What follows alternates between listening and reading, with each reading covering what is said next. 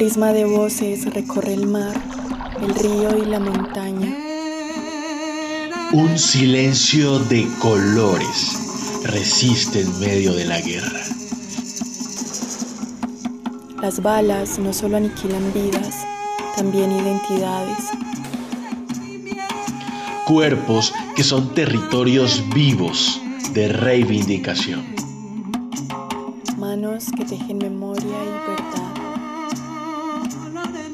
Entre versos y canciones, el arte como puerta a la libertad.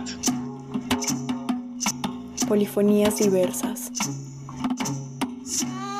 Nociones, historias, voces, liderazgos, luchas y construcción de paz de las personas LGBT en el marco del conflicto armado colombiano.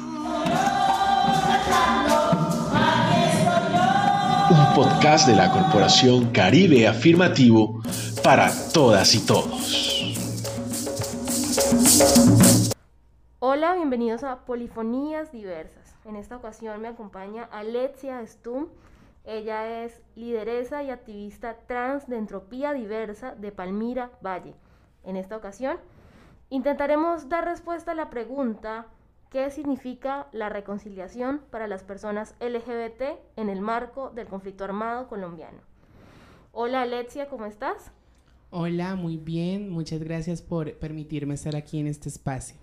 Antes de comenzar quisiera hablar de ti, quién eres tú, qué haces en Palmira Valle, qué es Entropía Diversa, cuáles son los colectivos y procesos que lideras. Claro que sí.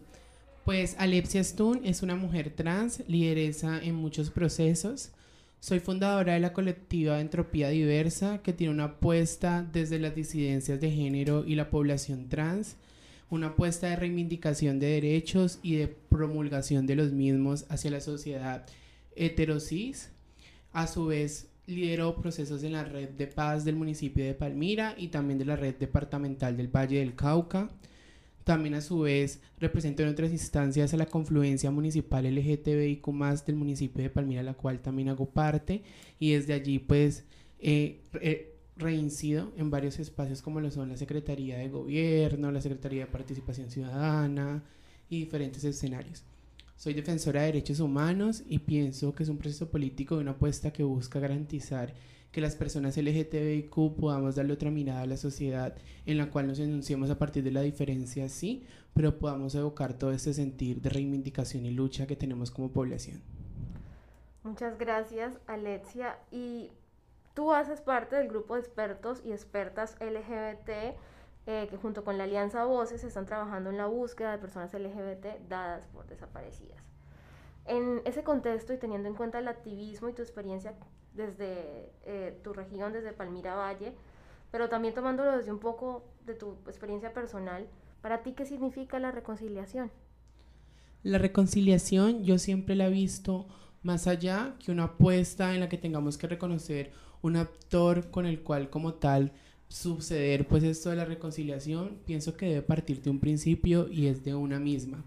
Pienso que habitar esta cuerpa ya de por sí es atravesada por muchas violencias y demás y poder darse el proceso de resignificación para ahora sí pensarse una reconciliación con esto del cuerpo primeramente, que es muy político, y después ahora sí ya reconocer con quiénes externos me debo de reconciliar. Entonces yo me pienso esto como algo que primero debe partir de una necesidad interna de búsqueda y de garantías para poder evocar todos estos derechos que nos han sido vulnerados, pero también a su vez tiene que ser una reparación interna para poder garantizar que cuando lleguemos a esos otros actores tal vez que fueron los causantes de estas violencias y de estas vulneraciones, pues podamos darles una mirada realmente desde la afrontación de las dificultades que tenemos y a su vez darle una mirada en la cual las personas LGTBIQ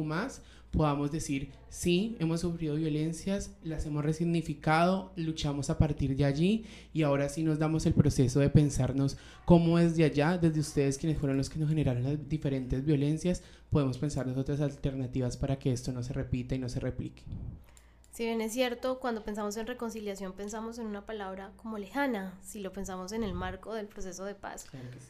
Pero, ¿tú crees que desde lo LGBT podremos hablar algún día de reconciliación? Claro que sí. Desde lo LGTB, yo pienso que sí, algún día vamos a poder hablar de reconciliación y de hecho ya estas apuestas políticas y sociales, como es el grupo de expertos, denotan una pauta para este alcance y este objetivo y es poder evidenciar que existen unos problemas reales que la sociedad colombiana ha invisibilizado, pero que de igual forma ahora, hoy en día, transformamos esas realidades y a partir de transformar esas realidades y poder impactar en el territorio de manera positiva, podemos resignificar nuestros procesos, podemos resignificar las personas que hemos perdido a causa de este sistema y podemos ahora sí pensarnos un país y también un territorio y también un cuerpo y también unos espacios en los cuales nuestras garantías de derechos realmente se den y podamos claramente llegar a esto de reconciliación. ¿Cuál es el proceso para que podamos hablar de reconciliación en donde el centro de conversación sea las personas LGBT. Trabajar desde la interseccionalidad y pensarnos que esto de la lucha política LGTBIQ también es atravesado por esto que tú mencionas, que es el territorio, que es la cuerpa, que también muchas veces es esto de la etnia, de la ruralidad o de ser de una zona urbana evoca entonces el pensar que la población LGTBIQ sí debe plantearse desde allí esa reivindicación para poder afrontar esas pérdidas que hemos tenido como comunidad y más aún en el marco del conflicto armado en Colombia, pero que también tenemos que tener en cuenta esa interseccionalidad para poder ahora sí hablar de que más allá de que seamos gays, lesbianas, hombres trans, mujeres trans, bisexuales, pansexuales y pues toda la amalgama de posibilidades que hay dentro de la comunidad. Somos seres humanos que les atraviesan muchos factores y muchas cosas que dan cuenta de nuestros procesos y de nuestras luchas sociales. Y creo que desde allí tenemos un reto grandísimo como población y es pensarnos que más allá de esas orientaciones, identidades y expresiones de género que tengamos, tenemos que luchar por un país en el cual las garantías se den en el marco de que todas, todos y todes podamos tener el mismo acceso a diferentes espacios, podamos también a su vez utilizar esto de la voz que es tan poderosa, podamos también evocar este sentir de poder traer esa reparación directa y esa no revictimización a aquellas poblaciones, a aquellas familias que se quedaron sin sus hijas, hijes, hijos por el conflicto armado. Y ahora sí pensarnos desde allí, desde esa mirada, cómo construimos tejido social de nuevo y cómo nos pensamos que todo esto de la interseccionalidad, como todo esto de poder repararnos y demás, evocaría un sentir que realmente dé cuenta de los procesos que tenemos como comunidad y de los procesos que nos estamos dando como sociedad. Si quitamos un poco el carácter político, aunque pues sabemos que en este momento del feminismo y demás movimientos lo personal es político,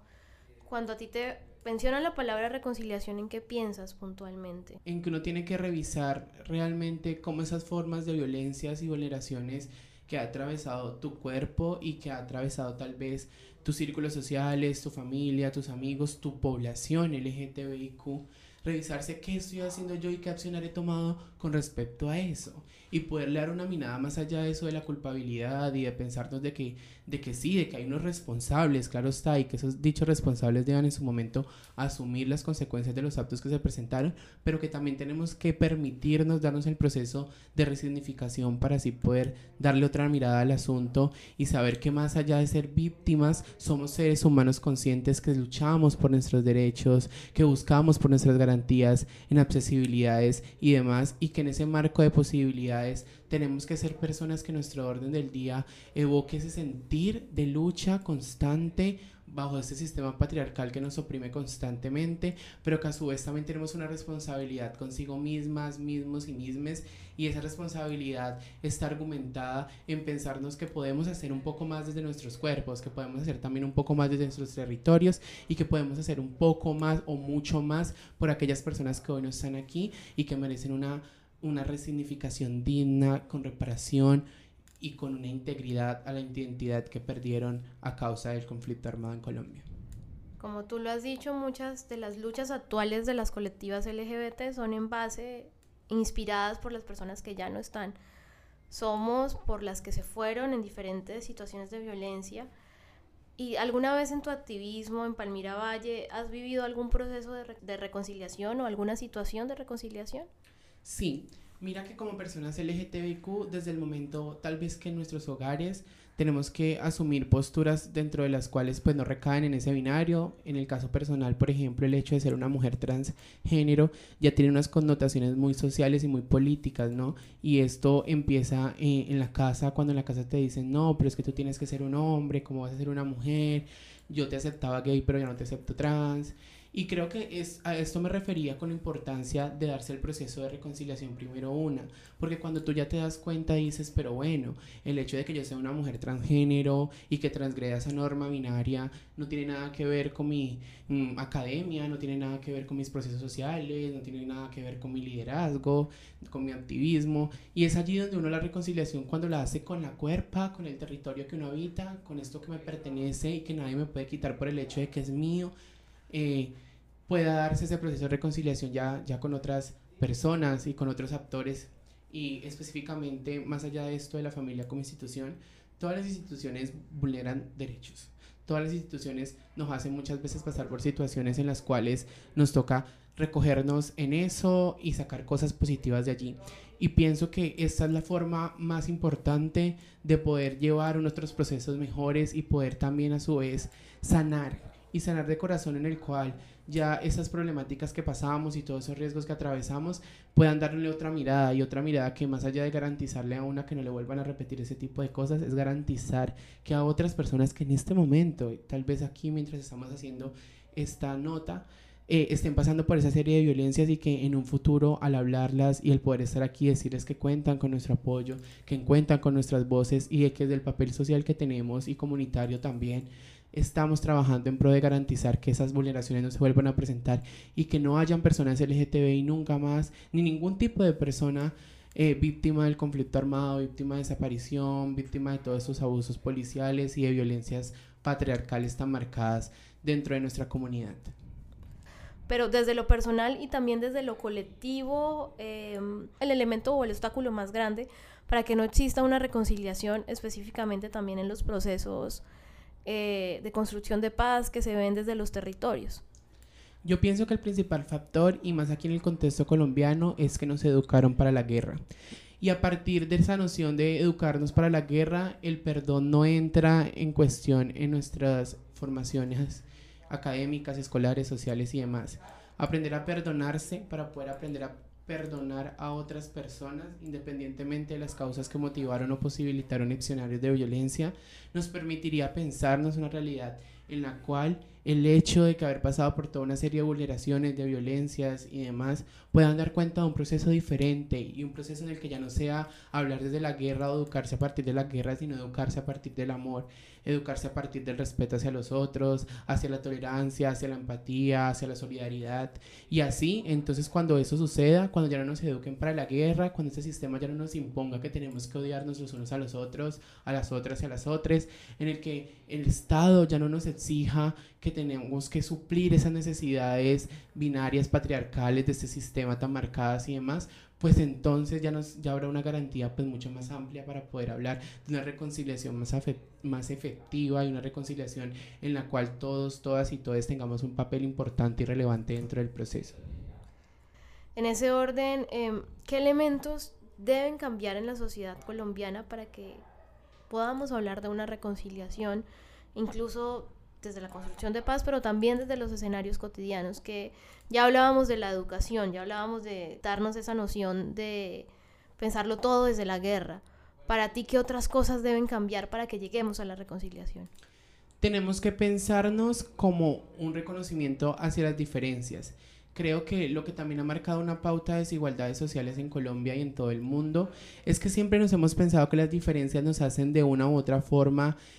barreras y que nos hacen también personas separadas y esto de ser LGTBI y esto de ser afro y esto de ser indígena debería pensarse más allá eh, de sí, de un reconocimiento étnico, cultural, de diversidad de género y de diversidad sexual, entendernos dentro de ese marco de la diferencia y poder trabajar y enunciarse a partir de allí. Y que no sea solamente esta cuestión de que yo pienso en mí, en mí, en mí, la mismidad, sino que sí, yo pienso en mí, me reparo a mí y ahora sí, ya reparada, ya transformada, ya consciente de las realidades que puedo afrontar como persona, también consciente de las violencias que debo mitigar por el bien de los demás, de las demás y de los demás. Entonces ahí sí podemos cambiar muchos elementos que tienen tan interiorizados en la cultura y que posibilitan todos esos escenarios violentos. Recalco y reafirmo que los procesos deben darse primero de manera individual, porque una primera tiene que poder saber cómo su cuerpo lo afronta, cómo su cuerpo lo vive, cómo su cuerpo resignifica todo esto, para ahora sí decir,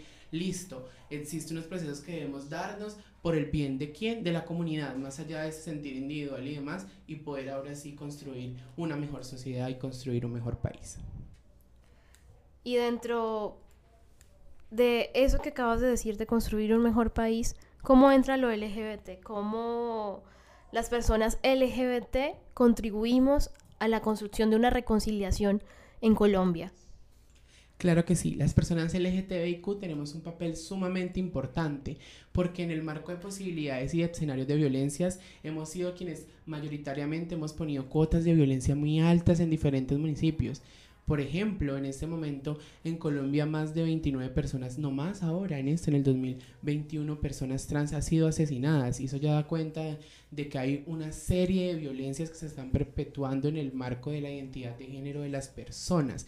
Y en ese marco entonces de ideas tenemos una gran importancia porque ya tenemos un postulado y es que la gente nos reconoce nos reconoce a veces de manera negativa, pero nos reconoce en esa diversidad. Y a partir de reconocernos de la diversidad, podemos enunciarnos desde allí y decir, sí, soy diferente por el hecho de que soy trans, por el hecho de que soy gay, por el hecho de que soy lesbiana, pero más allá de todo eso, soy un ser humano, un ser humano que tiene valores, que tiene una educación, que lleva unos procesos de liderazgo, que se cultiva, que se proyecta, que trabaja por el bien de la comunidad, que trabaja en equipo y demás. Y creo que esa es la cuota que debemos poner como población LGTBIQ, cambiar todos esos estigmas sociales y todos esos estereotipos sociales que la misma sociedad heteropatriarcal nos impuso, hizo creer y lo volvió cultural a tal punto de que la gente realmente interioriza eso en su vida y poderle desde allí dar otra mirada, darle otra mirada en la cual las personas evoquen esa diferencia, pero también sientan y vivan. No de hecho en carne propia tienen que hacerlo, pero que sí vivan y sientan como todas estas experiencias de vida que nos atraviesan por ser disidentes del género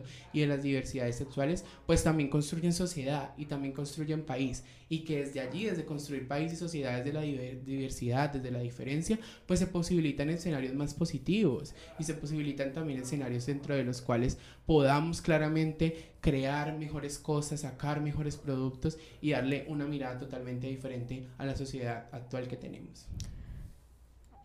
¿Cómo te imaginas un país que viva en la reconciliación, pero voy a decir una palabra? La palabra marica es una palabra que hemos resignificado y que ya no pues ya no significa insulto ni ofensa, sino por el contrario, significa orgullos. La lucha marica es como hablar de esta lucha de matices, de colores, y por eso me gustaba mucho cuando tú recalcabas eh, cómo las personas LGBT somos importantes en esto, pero somos importantes en el sentido de que también hemos aportado muertos a esta guerra, de que ya lleva muchos años. En ese sentido, ¿tú cómo te, imaginas un país que viva en la reconciliación, pero un país que, sea, que esté libre de prejuicios y un país que también armonice con las personas LGBT y ya nos hemos dado cuenta que las nuevas generaciones incluso van a ser mucho más transgresores y mucho más LGBT y cómo te lo imaginas desde los territorios, pensarse en una reconciliación no solamente en lo central, sino también en lo rural en, lo, en Palmira, en Bogotá, aquí en Barranquilla, en el Caribe colombiano? ¿Cómo sería un país que viva la reconciliación, pero que viva una reconciliación marica, si le podemos poner ese apellido? Sí, me gusta mucho el término porque se vale soñar se vale soñar un mundo marica y se vale soñar un mundo de marica no solamente para decirle a la gente su hijo tiene que ser gay o su hija tiene que ser lesbiana, sino que la gente esté en la capacidad de decidir y que eso, en esa capacidad de decidir y afrontar una orientación o una identidad de género diversa, pues no tenga que pagar todas estas causas de la guerra y todas esas imposiciones patriarcales. Entonces, haciéndome un imaginario como es utópico que mencionas, donde la reconciliación sea realmente el pan de cada día, donde la gente realmente acepte la diferencia y acepte las diversidades, sería maravilloso. Y sería maravilloso porque garantizaría que ese tipo de vulnerabilidades que hemos afrontado ya, esta cuerpa, este cuerpo, todos los cuerpos que han puesto este sentido para el uso, para el uso estructural de violencia que nos impusieron y que nos marcaron tan, de manera tan directa, pues que no se permite y que no se replique y que esto realmente permita que esas nuevas generaciones, como tú también lo mencionas, garanticen que tengan unas vidas más sanas, libres de violencias, en las cuales puedan habitar el cuerpo de una mejor manera, en las cuales claramente la gente entiende y comprenda que es que esto no es una enfermedad, que esto realmente no es algo que sea impuesto, que esto es algo que uno realmente siente, que es algo que realmente uno vive y que partiendo de esa necesidad, que más allá de ser biológica o no biológica, que más allá de ser esto, lo otro, posicionarse históricamente de aquí o allá, es una cosa que realmente atraviesa el cuerpo y atraviesa el cuerpo de manera tan directa que mucha gente a causa de eso pues ha muerto. Y entonces hay que pensarnos que más allá de que muchas veces uno tiene percepciones ideológicas, teóricas y demás, existe gente que en este momento está muriendo a causa de eso, existe gente que en este momento está sufriendo una serie de vulnerabilidades muy altas a causa de simplemente una elección. Y que pensemos entonces ahora sí que esto de la furia marica, que es todo un mundo marica, en el cual lo marica no tiene que ser lo más relevante o no tiene que ser lo que más llame la atención, pero que sí tiene que ser evocado desde la diferencia, porque creo que denunciarnos a partir de esa diferencia y de esa resignificación, que me encanta tanto decir esta palabra, porque es pensarse cómo todo este tipo de violencias que me atravesaron todo este tipo de cosas que me dijeron que me podía ofender, en este momento ya no me ofenden, ya no me duelen y ya desde allí saco otros procesos que realmente construyen, edifican y crean. Y creo que a partir de esos postulados todos garantizamos, todos, todas y todas y todos garantizamos que las personas que vienen atrás pues tengan otra mirada del panorama y que puedan también ser felices, ¿no? Y creo que eso es muy utópico, esto de la felicidad, pero sí, yo creo que es posible cuando realmente nos amamos, primeramente a, sí mismos, mismas y mismas, pero también aprendemos a amar a los otros en su diferencia. Tú has dicho algo muy valioso y que rescato, que es como para muchas personas LGBT la infancia y la adolescencia en este proceso de descubrimiento fue bastante complejo